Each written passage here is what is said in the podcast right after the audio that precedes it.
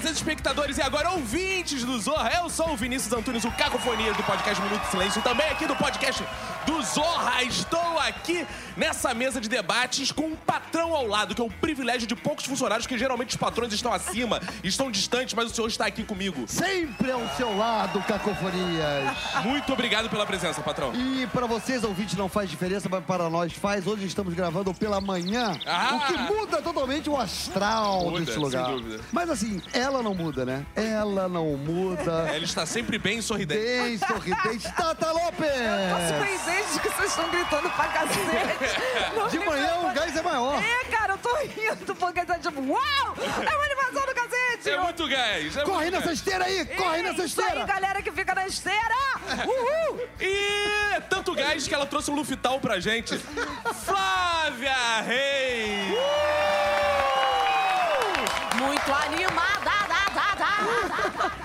E aí, seu primeiro podcast, Flávia, ou você já participou de outros? Meu primeiro podcast eu nem sabia o que era. Quando me ligou pra falar de podcast, eu falei, preciso saber o que é. Vou estudar, tacar, que dá um Google, porque eu não sabia o que era podcast. Flávia, seja bem-vinda. Vamos começar o Obrigada. seguinte: você foi uma doutora da alegria? Trabalhei no Doutores de Alegria durante 16 anos. É. Primeiro como Doutores de Alegria, que é uma ONG de São Paulo. Aí veio pro Rio, eu trabalhei nos hospitais com eles. Depois virei coordenadora artística. Depois trabalhei dando aula para médicos. O que que o palhaço tem que o médico pode se apropriar para trabalhar com a criança no hospital. E depois com o grupo Roda Gigante, que foi uma outra versão do Doutores de Alegria. Mas Cara- eu fiquei envolvida com hospitais durante 16 anos. Fala mais sobre isso, assim, porque, afinal de contas, o que, que o médico pode ter do palhaço pro tratamento da, da criança? Então, o mais interessante de tudo, que eu uso até hoje agora como mãe, é a qualidade da presença. Que o palhaço, quando chega numa enfermaria, não vai impor, como o médico às vezes tem que fazer uma injeção, tratamento e tal. O palhaço entra na enfermaria, pode levar um não, a gente tem que sair fora, mas ele precisa estar presente, olhando no olho da criança, para saber o que, que ela tem que ela pode oferecer para ele tirar o não o riso, mas o lugar saudável dela de criança, de brincar, que é o lugar que fica é vetado, cortado quando ela está internada, né? Ela não pode brincar, que é uma coisa que, que toda criança faz. Então, o, palhaço que ele faz é entrar, estar em contato com ela e ver, pô, o que, que eu posso tirar dessa criança que está de cama, que está medicada, que está, né, com soro ali na veia pingando, que possa fazê-la ter contato com esse lugar dela, que é o sauda- lugar saudável da brincadeira. E aí é isso que a gente tenta compartilhar com o médico. Olhar, escuta. O médico entra para tratar o corpo do paciente, não toca no paciente. Não que precise tocar, mas às vezes tem um lugar de. Não tô falando de uma coisa cafona, de carinho, não. Sim. Mas é um corpo e outro corpo. Então, como é que a gente se relaciona, né? Ô, Flavinha, me diz uma coisa, mas então, com essa delicadeza toda, esse lugar precioso da comédia, vocês têm um treinamento específico, assim, pra isso? Assim? super mega treinamento. Eu até Como é tenho no que é? meu currículo, assim, ah, as oficinas que eu fiz de. de- eu era. é, eu era atriz dramática, eu fiz faculdade na Unirio. Era não, né? É. É, eu É, sou, eu sou. Fiz Escola Nacional de Circo e aí entrei nessa par- parada da palhaçaria. E logo fui trabalhar nos Doutores de Alegria. Todo mundo acha que quando um palhaço entra no hospital, ele tá fazendo um trabalho piedoso. Porra, coitada da criança, tá doente, vou lá levar amor pra ela. E não tem nada a ver Ao com isso. contrário, né? Despertar o lado É despertar o lado saudável, Saudável. através da comédia, mas não obrigando a criança a rir. Tem um lado que, quando o Doutor de Alegria começou a fazer isso no Brasil, era pioneiro, que é uma parada política muito incrível, que ele se apropria, que a gente sabe que comédia faz isso, da maior eh, esfera do poder que tem no hospital, que é a figura do médico. Então, o palhaço, que é o bonachão, que é o idiota, pega um jaleco e diz: Eu sou médico. isso aí é o princípio da comédia. toda a quebra hierarquia. Toda a hierarquia. Então, esse trabalho é muito político, porque a gente entra, se relaciona, né? Desde a moça que faz a limpeza do quarto, com o enfermeiro, com a criança, com o pai, até o diretor do hospital, até o reitor da universidade, né? No caso, quando a gente trabalhava na UFRJ e tal. E não tem nada de piedoso, assim. Não é, ai, Sim, coitadinha sim, da sim, criança, tá né? doente, né? Não, é, não é nada muito disso. legal, Flavita. E quando a criança não te quer, não ri e você- vocês se retiram? Ou vocês, têm, vocês devem ter alguma técnica pra tentar conquistar? É, a gente tem uma- uma- umas coisas clássicas, assim, né? De humor que a gente repetia. Tipo, ai, não quero você aqui. Aí tá bom, então eu vou sair. Aí deixava o chapéu cair. Aí voltava, ai, não, que meu chapéu sempre cai na hora que eu tô saindo. Aí pega o chapéu, aí cai uma caneta. Ai, essa caneta sempre, desculpa, caiu embaixo da tua cama. aí, naturalmente, a criança já, Já tava deitada, já senta pra olhar. Mas eu, eu tô saindo que eu já entendi que você não me quer aqui. Aí você vai sair e dar de cara na porta. Aí ela- a criança já ria. E Anotei você... essa dica, eu tinha que ter feito isso quando a Emanuele pediu o divórcio. Deixava cair o chapéu. Calma aí, deixa eu voltar. Quer levar um pé na bunda, vai em dobro. Cara, numa próxima, tá aí, olha aí ó. Pô? A gente pode aproveitar lições Cara, pra não, tudo. não vai faltar candidato pra, pra querer você ir embora, Boa. te mandar Porra, embora. Então, excelente dia. Pô, obrigado. Flávio. Olha aí, tá vendo, Adorei. Já tô aprendendo uma dúvida, assim, que os ouvintes têm, não que seja minha, no caso. Mas Doutores da Alegria, é tudo que tem no hospital de nariz de palhaço é Doutor Alegria ou tem concorrente, tipo, médicos Então, da felicidade e tal? Como é que é o Gillette, negócio? manja Gillette? Quando o Doutores da Alegria começou no Brasil, era um projeto pioneiro. E aí realmente causou um impacto super grande. Depois que a gente fez o filme, tem um documentário lindo do Doutores da Alegria, incrível, que, eu- Uhum. que foi filmado há um tempo atrás, com imagens do hospital, depoimentos de pacientes, de mãe, da gente, né, os artistas por trás da máscara do palhaço. E deu um boom, assim, bah! E aí todo mundo começou a se auto-intitular Doutores de Alegria. Então tem de tudo. Tem médico e enfermeiro que fala, ai, agora eu vou acabar meu trabalho, vou colocar meu nariz, que eu vou agora, eu vou virar o palhação. Aí você fala, mas por que você não faz isso quando você estava trabalhando de enfermeiro ou de médico? Então tem de tudo, entendeu? Porque a minha dúvida é, deve ter abordagens diferentes, formas de se comportar Tem. diferentes por causa das correntes que tem. Tem de Existe tudo, isso. exatamente. Porque tem uma série de, de princípios, assim, de- dos doutores de alegria especificamente. Usar pouca maquiagem pra criança ver o seu rosto, ver que tem uma pessoa ali atrás que não é. Porra, lembrei de uma Sim, parada é agora um- bizarra. Teve um dia que eu encontrei Ronald McDonald no hospital. Nossa! Cara, e é pavoroso. Você tá deitado na cama, tipo, Vem ferrado, cara. com catapora, com dengue, sei lá com o quê. Vem o cara falar, e aí? Com uma voz que não é a dele. Tava levando um, um sundae pro Tava diabético. É o Sunday pro diabético. pra criancinha diabética. Não, porque rola essas paradas assim. Aí tem uma Vem cá, série elas de... aqui estão se curando da, da doença que você causou, Ronald. Bizarro, né, cara? E aí Bizarro. tem isso, aí tem uma série de princípios que o doutor segue na nossa entrada no quarto, na nossa vestimenta, enfim. É, existe uma abordagem diferente de humor, uma forma diferente de ver o humor dos Doutores da Alegria pros outros grupos, assim, Cara, eu, eu estratégias, acho que o que existe é essa preocupação muito grande com a formação artística de quem tá entrando na enfermaria, Uhum. entendeu? Aí todo mundo fala, ai, mas como é que é você com relação a- aos cuidados médicos, não sei o quê. A gente tem reunião antes com a equipe médica, tem uma série de cuidados que a gente tem, mas o mais importante, que eu acho o diferencial deles, é essa insistência no artístico, Que entendeu? tem a ver com você ter sido da Escola Nacional de Circo, que te levou pra isso. É. E tem, assim, o lado do curador da comédia, o lado Sim. terapêutico Sim, da comédia. sim. Comé rir faz bem, né, Flávio? É. Rir Eu faz uma, bem. uma vez Você eu deve assisti uma ter... palestra de uma psicóloga, que é uma pessoa fantástica também, que era doutora de alegria, Morgana Mazetti, que fez um livro, escreveu um. fez doutorado já sobre isso, que é a ética da alegria no contexto hospitalar. E ela Uhum. fala do trabalho artístico e tal. E aí ela tava falando que os curandeiros receitavam dormir e rir, alguma coisa assim, alguma uma história assim. E falava desse lugar que do riso promover a cura, né? De colocar você de novo em contato com o seu lugar saudável, que o riso promove isso. Ajuda, pelo menos, né? Vamos dizer assim, né? É, Não, e eu passei, eu tive várias histórias, mas falar, ah, tem alguma história. Lógico que se a gente não chega, um palhaço entrou na enfermaria e falou, criança, agora ande. Ande, não é não isso. É, não é isso. Mas a gente sabe, né, quando a gente começa a rir, o que que muda? Fisicamente a gente muda, a gente tá deitado na cama, né, largado, prostrado. Aí você vê um palhaço, você se interessa, quando no final da, da, da consulta, a criança tá sentada ou tá em pé brincando com o Não, é, palhaço. e tem uma coisa que é muito da medicina ocidental, que é tratar o corpo diferente, do- assim, o físico diferente do estado de espírito, assim, da alma e do que do psique. E hoje em dia eu acho que isso está mudando um Exato. pouco, de tratar tudo junto. Tudo é uma coisa só, Tudo é uma né? coisa só, porque se, se você está deprimido, a sua imunidade baixa. Se você é, é, ri, você tem mais serotonina, você tem mais endorfina. Isso Claro, ajuda, isso ajuda em a- outros, em outros campos da medicina, né? Então, assim, é, a gente não pode não tratar o riso, ou, ou a comédia, ou o humor, como um- uma coisa que tá diferenciado do... Não é, não é que é só terapêutico, é necessário. É Não- necessário. É necessário para viver. É... Eu, eu, eu, eu Tá queria saber da mulher vagina, mudando de, de humor para humor. Boa! Da mulher vagina. Porque... Chama-se Regina, não é mulher vagina. É, pô. Porra, não Que sei. grosseria. Tem, que grosseria, não tem Grosseria. respeito pelo personagem. É. Porra. Olha só. Não, não, não. Você clica, você googas da mulher vagina. Então, a Regina é o seguinte: fazia essas paradas de, né, a cura pelo riso, exagerando, né, a cura pelo riso. Mas eu muito trabalhava bom. em hospitais, não sei o que e tal. Não.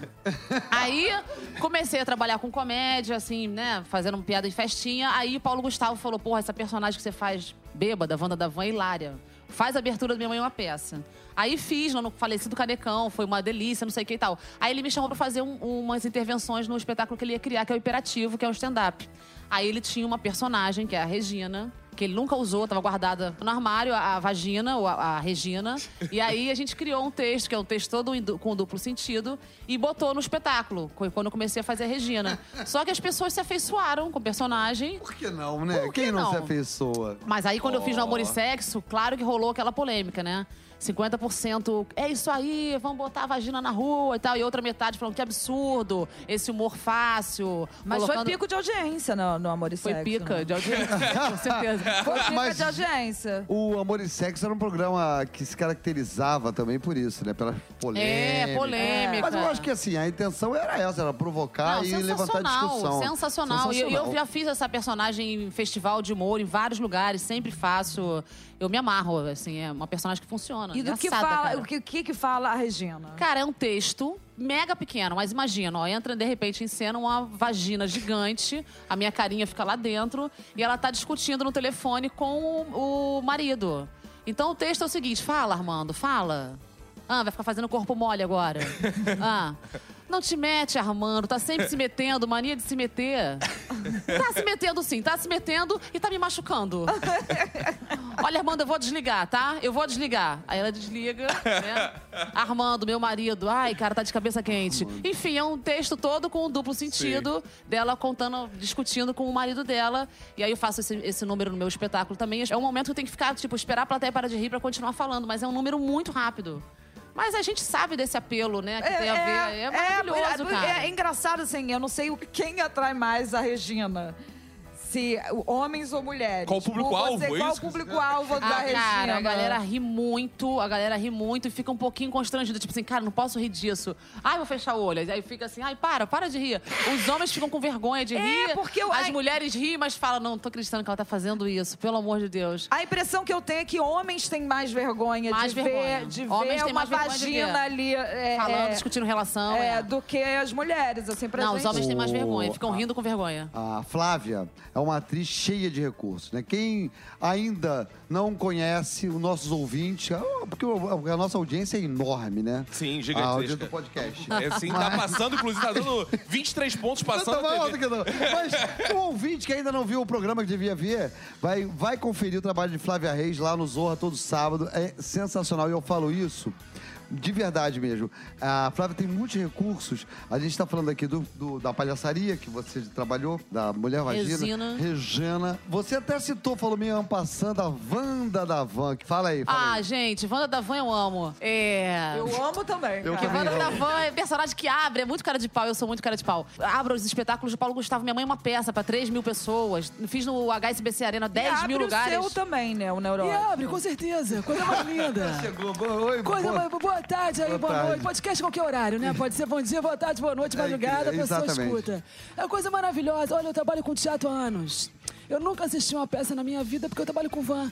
Mas eu acho o teatro maravilhoso. Eu acho. Aí eu faço a abertura do Paulo Gustavos. Paulo Gustavos começou comigo. Não tá acreditando? É verdade, amor.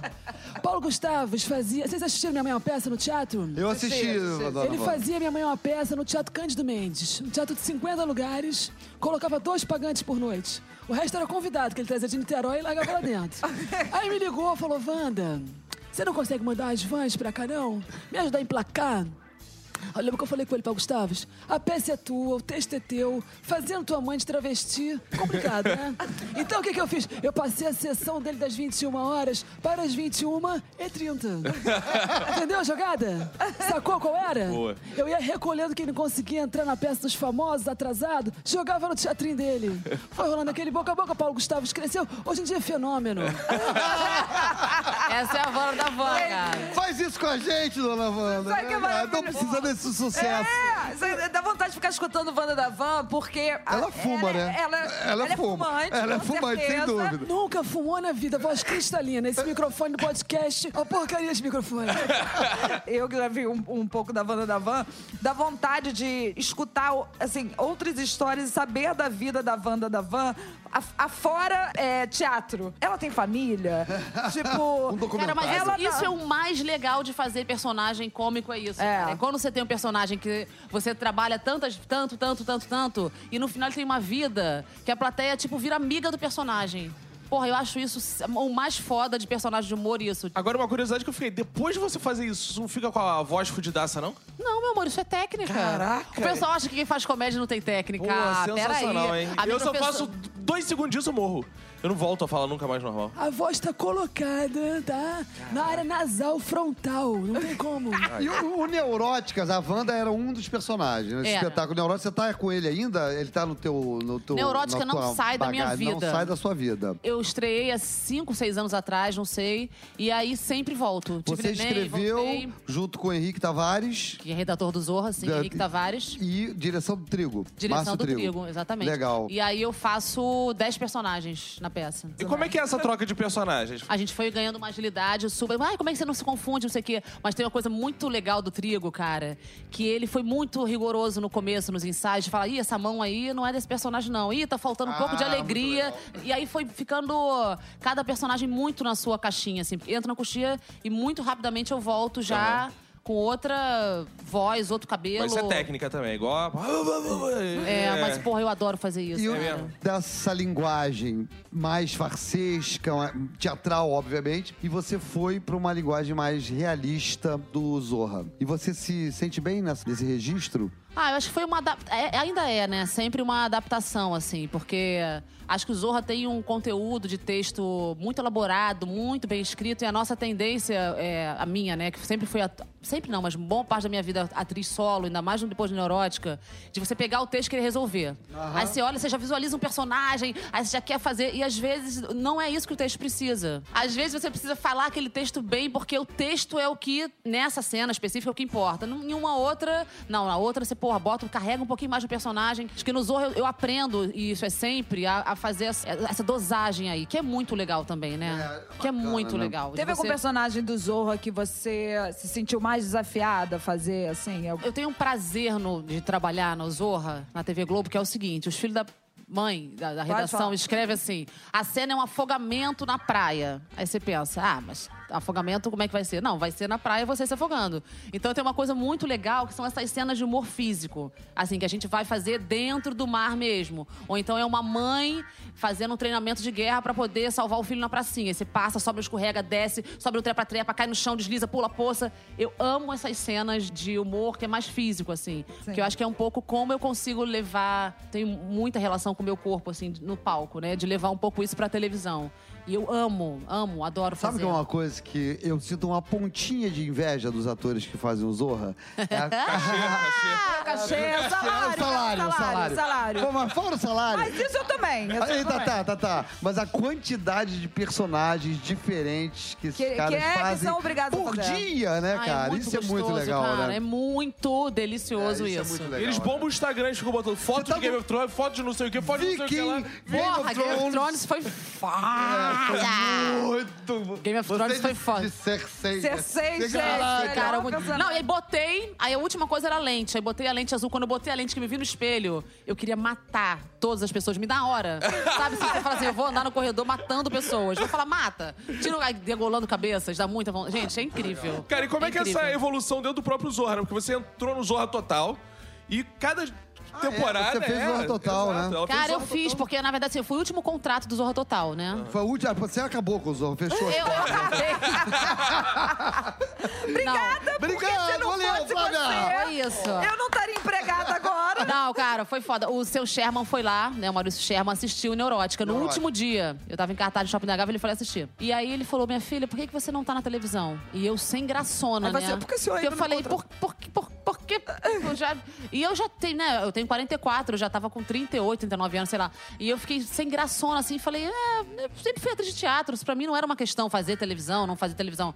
E aí ele falou, ah, eu vou te dar o meu telefone, você me liga. Não, não, você não vai me ligar. Deixa eu anotar o seu. Aí ele me ligou no dia seguinte pra eu ir lá no- na redação do Zorra Total. E aí ele falou: a gente vai colocar todos os seus personagens do Zorra Total. A gente vai começar com aquela dos telefones. aí legal. veio o Zorra e acabou com o Zorra Total. Pô, perdeu sua chance. Perdi minha chance. Aí, aí eu fiquei no ar, cara, com esse personagem, acho que uns três, quatro meses. Que era dentro do ônibus, né? Que você atendia Dentro o do telefone, ônibus, você é. confundia as ligações. A Fernanda, uma cerimonialista de festa. E uma Muito coisa incrível. interessante é que você viveu essa mudança do Zorra Total pro Zorra e agora você já tá cinco anos praticamente fazendo o Zorra. Cara. Que também muda a cada ano, né? Cada ano tem uma É. novidade. Como é que é essas, essas mudanças que você percebe também dentro do próprio Zorra? Cara, essa nova temporada tá foda. A gente tá gravando umas cenas muito engraçadas. Tem uma maturidade nos textos e na nossa relação lá no camarim, com a equipe também. Esse ano tá, tá muito tá muito incrível, interessante, cara. né? E os textos estão, tipo, muito no tom, assim, sabe? Da, do elenco. Porra, tá, tá incrível. Esse ano tá foda. É, tem uma. Assim, a gente sabe que tem um problema seu lá na- com o elenco. Problema. É, com- que foi dito aqui por outro participante que esteve aqui. Atenção, atenção, vi. vinheta sonora. É, falaram que você está se recusando a ser mãe do Paulo Matias, esse jovem. Eu. eu, olha, quando eu ouvi o podcast, não vou nem falar do filho da puta que eu respeito muito Dona Sônia, mãe dele. Mas quando eu ouvi esse podcast, eu falei, ele é muito escroto. Sabe por quê? Eu vou falar agora que eu nunca pintei o meu cabelo na vida. Esse cabelo que tá aqui, quem não tá vendo em casa, meu cabelo é castanho maravilhoso, pesado, bonito. Nunca pintei. Paulo Matias, semana sim, semana não, a equipe do Zorra tem que cobrir a cabeça dele, é branca. Aí ele vem com aquele cabelinho pintado, com cara de TV Globinho, dizer que é meu filho na cena. Ah, vai tomar no cu, Paulo Matias. Desculpa, gente, mas é porque é muito cara de pau. É muito cara de Muito pau. boa. Amor, ele é grisalho. É. Se- ele não Ó, botar Isso é cabelo brancofobia gente- também, calma aí, Flávia. não, não, não, mas calma aí. Eu, eu, quero, eu quero, só quero dizer Eu o sou seguinte: grisalha. se ele chegasse, a- a- ao- fosse ao ar, ao natural, in natura, como ele é, Ele pai. jamais. Exatamente, ele seria meu pai, eu com queria, certeza. inclusive, aqui aproveitar nosso redator final, o Celso Tadei, e pedir aqui. Vamos fazer Paulo Matias de pai. Pai de Flávia, porque eu, eu quero ver, eu quero ver esse, esse circo pegar fogo. Aqui tem que ter polêmica. E eu digo mais, vamos convidar Paulo Matias e Flávia pra juntos debaterem a questão ao vivo. Eu quero ver ele fazer Ao meu pai vivo. igual eu faço mãe dele também, palhaço. Dessa pa- Agora vocês já fizeram um criação. casal também. Vocês já fizeram um casal casando. não É, fizeram? eu pegando o moleque, porque filho da puta tem cara de menino. Mas Olha não a tem mais. Não, mas não tem Mas mais ele muito, é. não. Tem gente que não tá mais convencendo como menino, não. Ele não tá mais convencendo como menino. Salma também já tá. Já Salva tá... tá, tá meio passado Tá, já, mas já né? tá meio Ainda bem que passado, chegou o elenco novo agora. Ainda bem que tem aquele macarrão, que é o mais vamos- jovem vamos agora. Seguir, vamos adiante. Tem uma galera- Desculpa, mas essa roupa suja eu precisava lavar porque eu ouvia ele Paulo. Matias, Ju... Paulo Matias Júnior, você tem direito à tréplica depois, tá? E vamos tirar esse Júnior no nome, porra. Paulo Matias Júnior, porque ele é muito pequenininho. Ele trabalha Globinho. Quem quiser chamar o Paulo Matias, ele vai... Ah, para aí. Palhaçada! Ju- Júnior não tem nada aquilo ali. Rodado pra cacete, eu e sai fora. Mas que bom, Flávio, então que vieram os novos. Já como é que tá essa relação com a galera nova que tá chegando aí no Zorra? Vocês já passaram trote enquanto veteranos? Como é que Porra, tá não fizemos isso, hein, cara? E rolou merchan que eles pegaram o elenco antigo, não. Tá dando merda sério, é tipo agressão no camarim, É enfim. verdade, Ih, tá é dando muita verdade. merda. E- não, vamos- Não foi escalado pela redação, hein? não, eles são mó queridos, porque são bem diferentes, né? Castorini, Evaldo Macarrão e Luísa PRC. Ah, gente, muito queridos. Demais, tipo, né? mascotezinhos, a gente ama gravar com eles. Agora, como de mulher pra mulher. Marisa. Ó, o Merchan. Ó, o Merchan. Falou em Merchan? Já chegou fazendo Olha Merchan, aí, Flávia Reis. de mulher pra mulher. Posição da mulher no humor, hoje em dia. Tá difícil, tá difícil, tá ruim pra todo mundo. Como é que você acha que tá? É difícil. Eu sempre falo isso, que é difícil. É uma coisa histórica, não dá pra falar assim, ah, no Brasil hoje ser mulher fazendo comédia é muito difícil. Não é isso, é uma parada histórica. O humor sempre foi esse lugar do palhaço, sempre foi asso- associado à figura masculina. Os homens faziam o papel da mulher no picadeiro. Né, o nariz de palhaço lá e botava saia, fazia voz de mulher e fazia as piadas, fingindo que era mulher. E sempre foi assim, o humor foi associado à figura masculina. E é difícil pra mulher, eu como atriz e comediante, descobrir qual é o lugar do riso, como eu quero provocar o riso. Eu posso fazer a gostosa, posso fazer a gostosa, eu posso fa- fazer um lugar mais infantil, posso fazer, posso fazer o masculino, mas eu como mulher, Flávia, eu mulher, né, não sei nada disso. Como eu faço as pessoas rirem de mim? Isso é um desafio. A gente tem é, referências, mas são poucas referências. E nesse caso, por exemplo, da palhaçaria, a mulher era o palhaço, né? A, mulher palhaça. Ou era palhaça que chegava pra falar: Oi, criança! Que era associada à criança, ou era a mulher vestida de homem fazendo o palhaço. Então, descobrir qual é o lugar feminino que faz é muito difícil. A vagina é uma personagem que eu acho que é desafiadora nesse lugar, porque provoca um constrangimento, mas você ri da piada, mas hum, é uma vagina. Ih, como que é isso, né? E acho que é um desafio sempre, assim. Sem contar também as piadas, que às vezes nós mesmos, né, eu, mulher, vou falar de mim, às vezes cai no lugar de fazer rir por um lugar que é bastante preconceituoso em relação à mulher. Então acho que é um é um desafio. Sempre repensar curio- o texto, repensar a postura, a maneira de falar e o que você quer provocar. Eu quero provocar o riso, não quero provocar outra coisa. Porque também fazer da, da comédia feminina um lugar de panfletário, de reivindicação, não é a minha praia, assim. Eu quero provocar o riso. Então preciso descobrir onde em mim, né, tá Mas o- te incomoda quando você vê alguém, por exemplo, uma piada machista? Me incomoda. Sem- Sempre me incomoda, né? E eu sempre fico atenta a isso. Às vezes chegam uns textos no Zorro que eu falo, isso aqui é! Isso aqui, já me, até me sacaneio por causa disso. E nem é, mas eu já tenho um pouco o pé atrás, assim, sabe? Mas é importante a gente estar sempre atento. Claro. É. Porque o machismo, como o racismo e esses outros infelizes ismos fazem parte, infe- infelizmente, É, nossa estrutural formação. pra caramba, né? Mas eu ia te perguntar o seguinte: isso tudo que você falou é muito interessante. A gente tem uma dificuldade de achar o lugar feminino do riso, embora. Já eh, tenhamos, né? Tenhamos e sempre tivemos comediantes, mulheres maravilhosas que marcaram gerações. né? Aham. No Silibol, pra- na televisão dos É, Estados Unidos. A Dercy É. aqui no Brasil, com aquela potência, com aquela agressividade, aquele humor agressivo É. no bom sentido. E, no entanto, nem elas conseguiram estabelecer um padrão, né?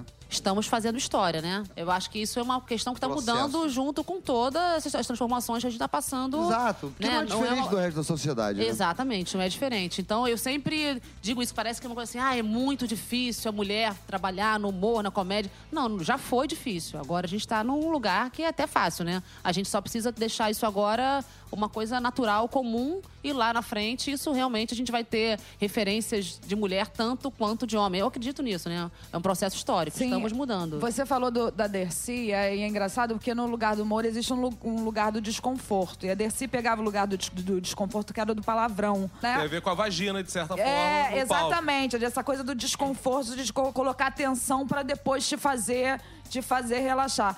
A Tata Werneck também tem muito isso, de usar um pouco, às vezes, até um lado mais sexual, a coisa do beijo, de- da, da sedução. Tem algum lugar que você ainda não explorou do humor que você acha que você pode explorar nesse lugar do feminino? Pra mim é sempre um desafio, mas eu tentei no meu espetáculo, como eu faço 10 personagens, trabalhar com vários tipos de mulheres diferentes.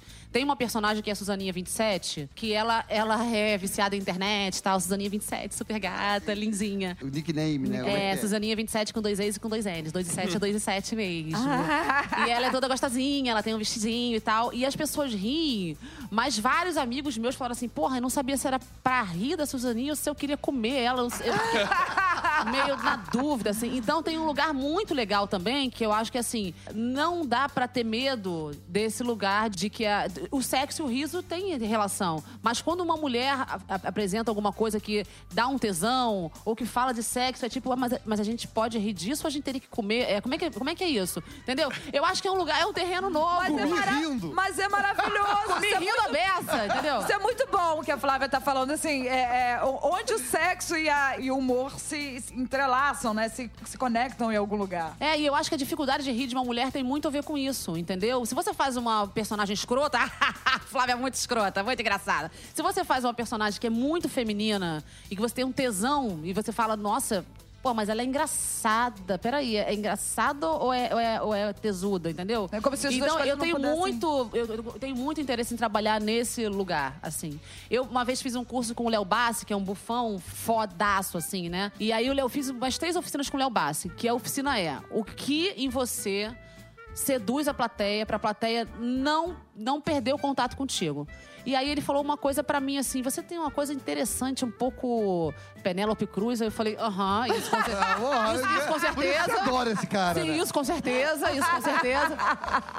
E aí ele me fez prestar muita atenção nisso. Falou, você tem uma facilidade de comunicação, quando você tá olho no olho com a plateia, que a galera fica na sua. E tem uma coisa muito feminina. Não abre mão disso quando você for fazer comédia. Perfeito. E, e- mas não é pra fazer a gostosona, sacou? Claro. Tipo, ai, eu sou... Não é, não é esse lugar. Então é muito é uma linha tênue. Eu- A minha pesquisa é essa, Não, cara. tem, tem assim. um lugar, assim, de- de- nessa questão. A Tatá sempre fala muito isso. É, essa coisa do machismo, da- isso não significa perder Exatamente. perder o seu, a sua identidade, a sua sensualidade, o, o di- ao contrário, né? O direito à sensualidade, o direito de exercê-la plenamente, sem que isso signifique outra coisa. E ao mesmo tempo, às, às vezes as pessoas confundem o feminino com o, a- o- o sensual. Que É, também não, é que também é também diferente. é diferente, sem né? dúvida, sem eu, dúvida. eu lembro da Tata, por exemplo, a Tata Werneck fala muito que o quanto ela teve que se masculinizar e no palco e entre Pra- os comediantes Aham, pra aham. poder se destacar. Exato. E isso é uma merda pra gente. Porque assim, a gente.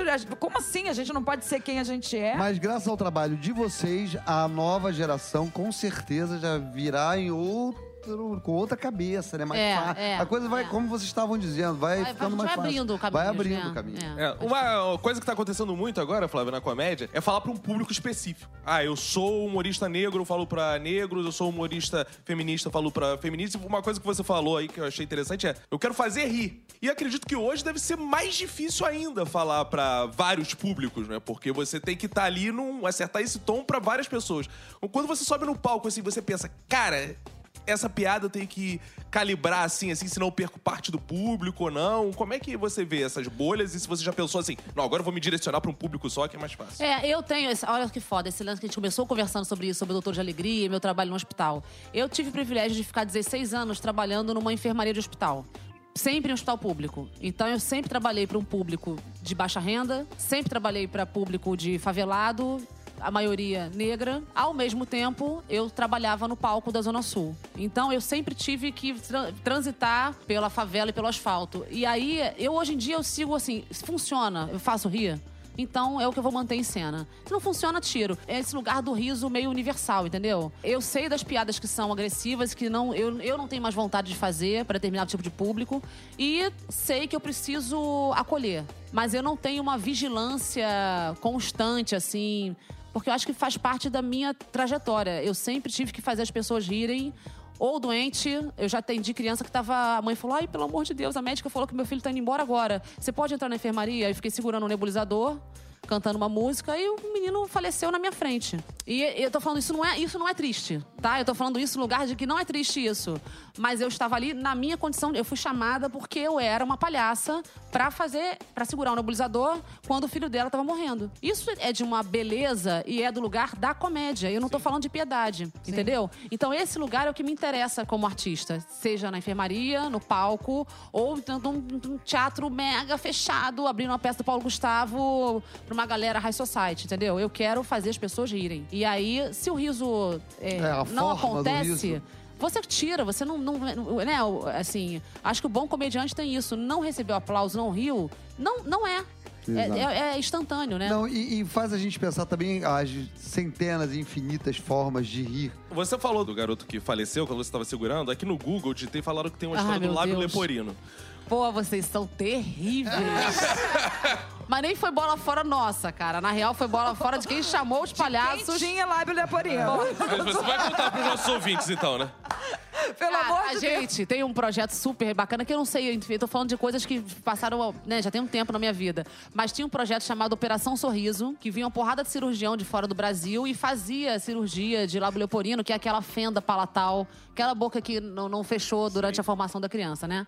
E aí, essa, é um trabalho, são várias cirurgias pra fechar o palato, pra criança recuperar o lábio, super difícil. E aí eles vinham nesse avião e faziam cirurgias em uma quantidade enorme de crianças durante 10 dias. E a gente foi pra Fortaleza, porque é onde tem o maior índice de crianças no Nordeste com essa. Enfim. Mas aí a gente foi e, eles ficavam hospedados, né, no pré-cirúrgico, durante a cirurgia, depois voltavam pra esse lugar. E aí a gente foi. Ai, gente, que vergonha. A gente foi convidado pra fazer a intervenção dos palhaços, né? No pré, ok. Ia no hospital antes da cirurgia, ok. E no pós. As crianças estavam cheias de ponto na boca. Então, elas só não podiam rir, sacou? Chama os palhaços! Elas só não podiam rir. Era pra chamar os palhaços ruins, pô! E aí, eu entrava com meu amigo, assim, a gente falava, cara, hoje vamos só tocar música, não faz nenhuma palhaçada, não vamos fazer uma gag, não vamos tropeçar porra nenhuma. E aí a gente entrava no quarto, as crianças, ai que vergonha, já estavam todas com as mãozinhas na bochecha, segurando assim, ó, com o biquinho pra não rir, pra poder não rir dos palhaços. Então, cada quarto que a gente entrava, cada sala, era tipo 10 crianças com a boquinha na boca, assim, pra não rir dos palhaços.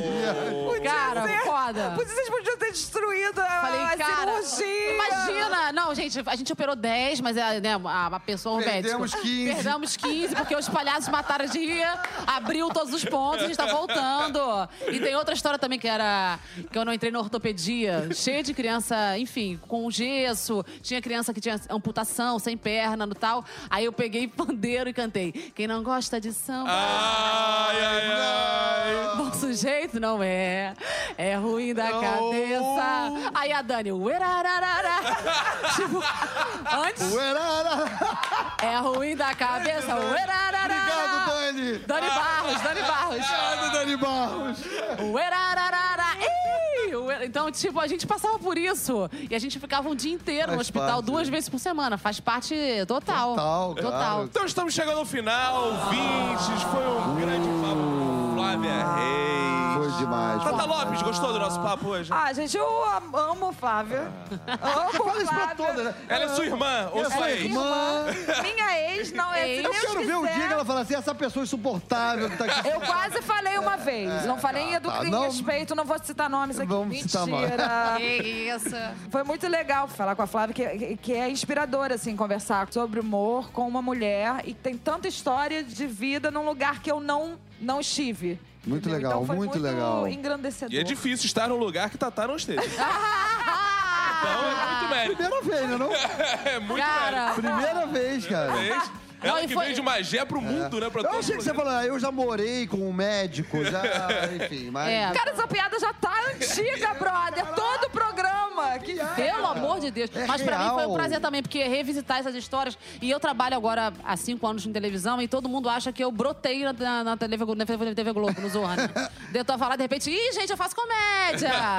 e essa eu tenho o maior orgulho dessa história do, de trabalhar Muito nos legal, hospitais. legal. E, e, na verdade, onde foi realmente o meu treinamento Sim, como legal. artista. E né? muito diferente, né? Porque dificilmente alguém chega com essas histórias assim, que estão nesse limite do humor e da emoção e do, da vergonha. Isso E é comediantes jovens e veteranos, então sigam esse exemplo aí, que é um- deve ser um trabalho incrível, né? Mas vai ralar, meu filho. lá pra caceta, mas vai dar muita... Mas é muito vai- legal. Suas redes sociais, seu beijo, Tatá. A Twitter Super Tata Lopes, Instagram vocês já sabem. Tata Lopes gostosa. Ah. Beijos, ouvintes, adorando as mensagens e os, os PVTs que vocês estão mandando estão um pouco usados, tá? Tô querendo falar isso, estão um pouco ousadinhos, mas continuem entrando em contato com a gente que a gente tá aqui respondendo. Por falar em ousadia, meu patrão. Boa, não tenho palavras pra agradecer. Flávia Reis, foi demais. Obrigado mesmo, grande papo. Espero que você volte pra gente conversar mais. Meu Twitter, minha, meu Instagram, Celso Tadei com dois Ds, tudo junto. Flávia Reis, muito obrigado. Esse é aquele momento que eu passo a palavra pra você elogiar o podcast, falar o que é mal. Porra, eu tava louca pra vir aqui, cara. Minha mãe veio e, não, né, na Semana das Mães e eu não consegui. É, Tatá mandou um zap toda fofa pra mim e falou: Amor, o que, que você acha da sua mãe? É, tá lá semana que vem, já fazer com a mãe do Caruso. O que, que você acha? Eu falo, cara, eu acho que ela vai. Ela faleceu há 16 anos e certamente vai estar presente. É, mas a gente tem aqui o Juca Filho. O Juca Filho é ligado esse lado espiritual aqui. Ele poderia. Ah, talvez- então, então, tá vendo? Porra. Tem macumbeiro, tem bastante macumbeiro nessa redação. Ainda bem, né? Meu Instagram, arroba Flávia. Fala arroba antes, não precisa, né? Porque já é Como arroba, você né? quiser. Porra, eu não tenho nem Twitter nessa merda. Flávia G, de gostosa pra imitar Cacá, Reis. Para imitar Tatá, não, porque é de Guimarães. Flávia G. Reis. é o meu Instagram. Flávia. Grace, então. Flávia Grace. É, gays. Grace. Muito obrigado, então foi um prazer. Valeu, ouvintes, por mais esse episódio. São Cacofonias em todas as redes sociais. E tem aí o Oficial Zorra pra você seguir, mandar mensagem também. Oficial Zorra! Oficial Zorra. Esse episódio está indo ao ar na sexta-feira e sábado, você sabe, tem um compromisso conosco. Ligue sua televisão, coloque sua mãe, seus filhos, seus animais em frente à E, e televisão. e posta com a Zorra. hashtag Zorra2019 Isso. também, que é importante. Isso, bonito. Gente, muito obrigado. Beijos. Tchau. Beijo!